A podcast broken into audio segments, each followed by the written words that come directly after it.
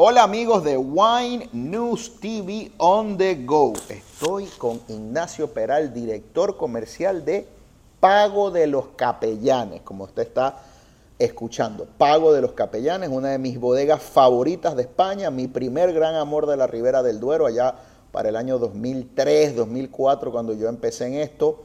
Eh, me enamoré de estos vinos y bueno, sigo enamorado de ellos. Ignacio es el director comercial, primera vez que viene a Puerto Rico. Como saben, hice una entrevista con él en video en el canal de YouTube sobre tres vinos tintos deliciosos de Pago los Capellanes. El joven, el tinto crianza y el reserva. Y hoy vamos a hablar del proyecto que tienen de Godello, de los vinos blancos maravillosos que hacen. Ignacio, te vuelvo a saludar. Bueno, cuéntame, cuéntame un poquito no vamos a repetir la historia de la bodega porque eso lo pueden ver en el video. Cuéntame cómo nace este proyecto de hacer vinos blancos de la uva Godello de parte de Pago de los Capellanes. Hola Eduardo, nuevamente. Pues, pues bueno, es muy buena pregunta. Em, Paco y Conchita, que son los fundadores de Pago de, Pago de los Capellanes, eh, el matrimonio, tenían em, la ilusión de elaborar un vino blanco que estuviese a la altura de lo que es Pago de Capellanes, eh, con la misma filosofía de trabajo y, todo más o menos en, los mismos parámetros.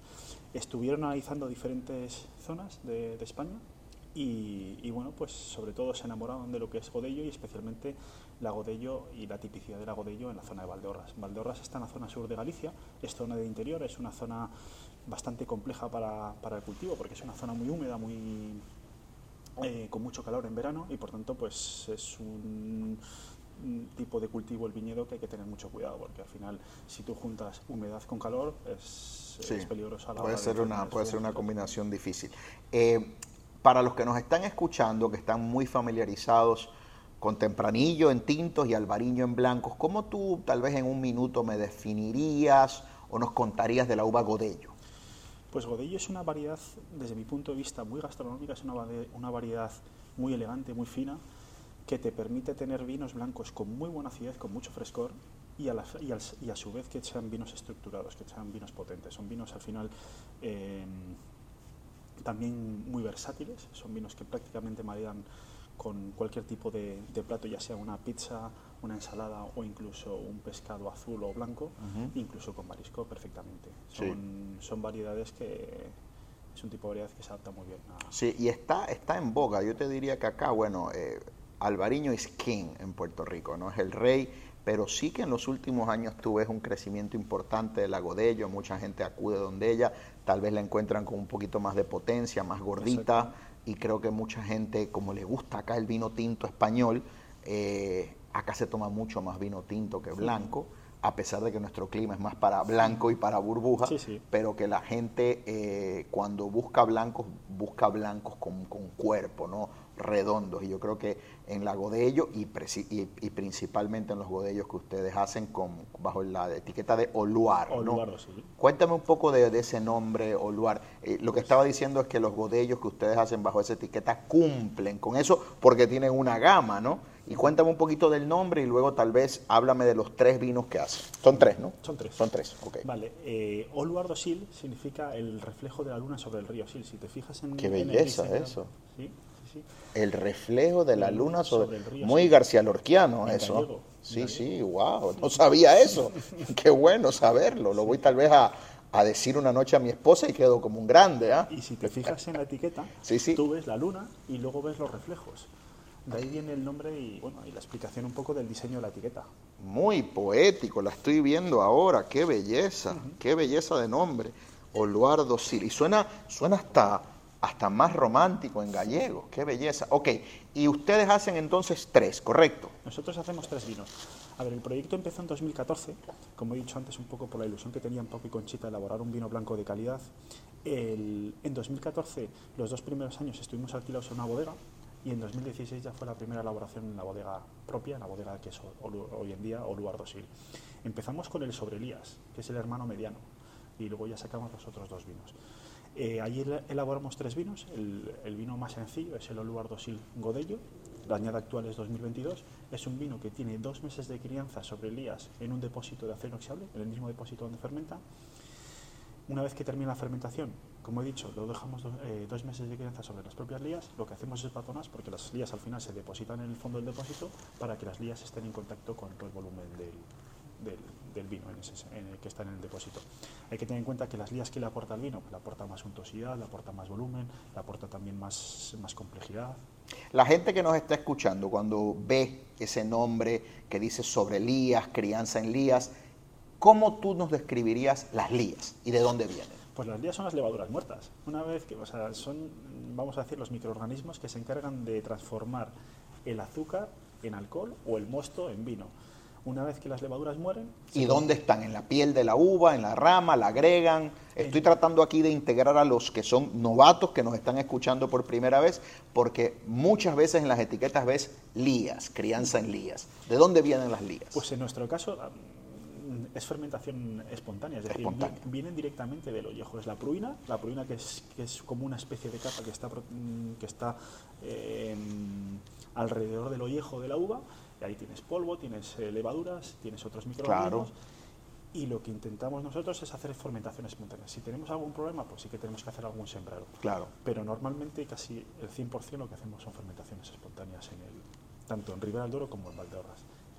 Qué maravilla, gracias por esa explicación. Y obviamente eh, los otros dos vinos, ¿cuáles son? Los otros dos vinos, el siguiente vino que tenemos es el Luardosil Godello sobre Elías, es un vino ya más complejo, es un vino que tiene más trabajo a nivel de campo y a nivel de bodega. A nivel de campo, porque buscamos eh, viñedos con rendimientos más bajos, uva más concentrada, y luego, el, y luego también tiene más, eh, más, más, nivel de trabajo a nivel de bodega, porque tiene una crianza más larga. Son ocho meses de crianza sobre Elías, como el anterior, en el propio depósito acero inoxidable ¿El anterior cuántos meses eran? Dos. Dos. Acá tenemos ocho. O sea, hay un brinco en volumen, en peso, en cuerpo, en tal vez capacidad de guarda, si se quiere. Es un vino ya más complejo, es un vino más gastronómico, es un vino que aguanta mucho más, más tiempo en, en la botella. La añada actual que tenemos ahora mismo está en 2022 también, pero acaba de salir al mercado hace, hace muy poquito tiempo y es un vino que prácticamente lo puedes tomar incluso...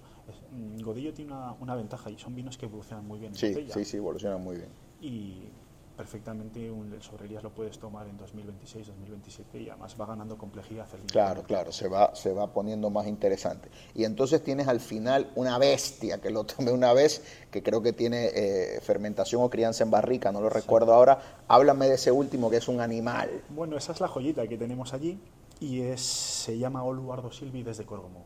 Em, es una selección de siete parcelas de la zona de Córgomo la zona de Córgomo es como si fuese un vino de territorio, porque es una selección de siete parcelas. Ahí las parcelas son, son muy pequeñas, son minifundios. Es como si fuese un vino parcelario, lo que pasa que, claro, si quieres hacer un vino parcelario en esa zona, solo podrías hacer 200, 300 botellas, no tendrías ni para llenar una barrica. Claro. Y lo que hacemos es una selección de siete parcelas, más o menos de las mismas características por edad, por tipo de suelo, ubicación y todo y luego tiene una elaboración mixta. Una parte fermenta en acero inoxidable, otra pequeña parte fermenta en fudres de roble francés, otra pequeña parte en barrica de acacia y una pequeña parte en, en un huevo de hormigón. Tiene ocho meses de crianza sobre elías en cada recipiente donde, donde fermenta y luego ya se hace el, el ensamblado. Y ese vino lo he probado y eso puede ir hasta con, hasta con carne roja, con un lechón, o sea, es una bestia de vino blanco, es de los mejores vinos blancos de Valdeorras que he tomado, así que deben probarlo, deben probarlos todos. Yo diría que el que tiene dos meses sobre Elías, el, el, hermano menor, es perfecto para una ensalada, un pescado. El que tiene los, los ocho meses sobre las lías, ya tiene una amplitud un poco mayor y también puedes ponerle muerto de la risa una, una paella marinara o marinera, mejor dicho. Eh, le puedes poner muerto de la risa también un pedazo de, eh, un pato y ya el, que fermentado en barrica, el último, es, es un espectáculo incluso para tomarse solo, ¿no? Este, y, ponderar y, agradecer por esa calidad de, de trabajo que hace Pago de los Capellanes. Bueno, y aquí hay algunos otros proyectos en blancos, ya me hablaste de alguna primicia en tintos, o por el momento van a seguir perfeccionando estos tres. O también hay primicia. Bueno, justo. me encanta que siempre te veo los ojitos como, como meditando, mirando al piso, le contaré a este gordito algo, no. Por ahí lo escucha mucha gente que no debe enterarse. Cuéntame, ¿hay algo? ¿No hay algo? ¿Se puede decir algo? Pues justo acabamos de sacar un vino. Lo que Ah, pasa es que es una producción tan tan limitada que Ajá. aquí a Puerto Rico no va a llegar esta primera. Claro, nada, se va a claro. quedar llegar. solo en, en España. Cuéntame de eso. Y es un, es un vino dulce. Es un vino dulce, Sí, sí, de Godello. De Godello, 100% Godello, como todos nuestros vinos blancos. Se llama Oluardo Sil Tostado de Seadur y es añada 2021. Pero es un vino. eh, es un tipo de vino que se hacía antiguamente en la zona, lo que pasa es que se ha dejado de hacer porque es un vino que tiene muchísimo trabajo detrás, tanto a nivel de bodega como a nivel de campo, sobre todo a nivel de bodega. Allí lo que hacemos es una vendimia, es vendimia más o menos igual que el, resto de, los vinos que hacemos allí en Galicia. Una vez que las uvas llegan, se vendimian cajas, una vez que las uvas llegan a la bodega, seleccionamos los mejores racimos, los racimos más pequeños y que tengan una ma- maduración homogénea a todos los granos de uva, los colgamos en, en- en colgaderas. A lo, a lo Vinsanto, de, de Italia. Exacto, Qué los mala- colgamos en colgaderas, les dejamos durante tres meses que se vaya pacificando y Qué concentrando el azúcar, belleza. luego la Y fermentación. se ponen como doradas las Exacto, uvas. Exacto, por eso tiene el nombre de tostado. Qué belleza. Yo estuve hace poco en Toscana y estuve quedándome, y voy a decir el nombre porque lo traen aquí B. Fernández y no son competencia de ustedes, de ustedes, Castellare di Castellina, una grandísima bodega en Castellina, en Chianti. Y bueno, estuve quedándome en la bodega tres noches y fui a la sala o al lugar donde cuelgan esta- estas uvas para que adquieran ese carácter. Allá se hace pues con, con Malvasía, con Treviano, con algo de San, Sangiovese, el clon de Sangiovese, y el olor del lugar era un, lo- un, un- un olor, un aroma que te embrujaba, porque era un olor como a nuez, como a miel, era un olor como a cítricos tardíos, una locura, una locura. Exacto, sí, sí, así es. Se dejan los, los, los racimos colgados en colgaderas en una nave aireada, sobre todo para que los racimos estén sanos. Luego, posteriormente, se hace la fermentación alcohólica en barricas de 500 litros y luego hacemos una parada de fermentación de forma natural y es... Y la producción debe ser, ¿cuántas? ¿800 botellas? ¿Qué Menos. 460. 460 botellas. Bueno, Y ojo, hay, 460 botellas que se han necesitado para hacerlo casi 4.000 kilos de uva. O sea, Sí, sí, sí, claro, claro, claro, porque esto es como una pasa. O sea, si lo otro, una uva, eh, esto serían seis uvas hechas pasitas, ¿no? este, o sea que es una proporción muy reducida. Gracias, Ignacio, gracias por la primicia, gracias por tu tiempo, gracias por escucharnos aquí en Spotify y Apple Podcast. Recuerden dejarnos un comentario, algo que ustedes quieran ver, que podamos mejorar aquí en nuestro proyecto y, por supuesto, compartirlo. Bueno, brindemos con esto para que este sonido, que es el más bello del mundo, aparte de la risa de los hijos y los amigos, se manifieste. Salud. Muchas gracias, Eduardo. Bueno, mi gente, nos vemos. Un abrazote.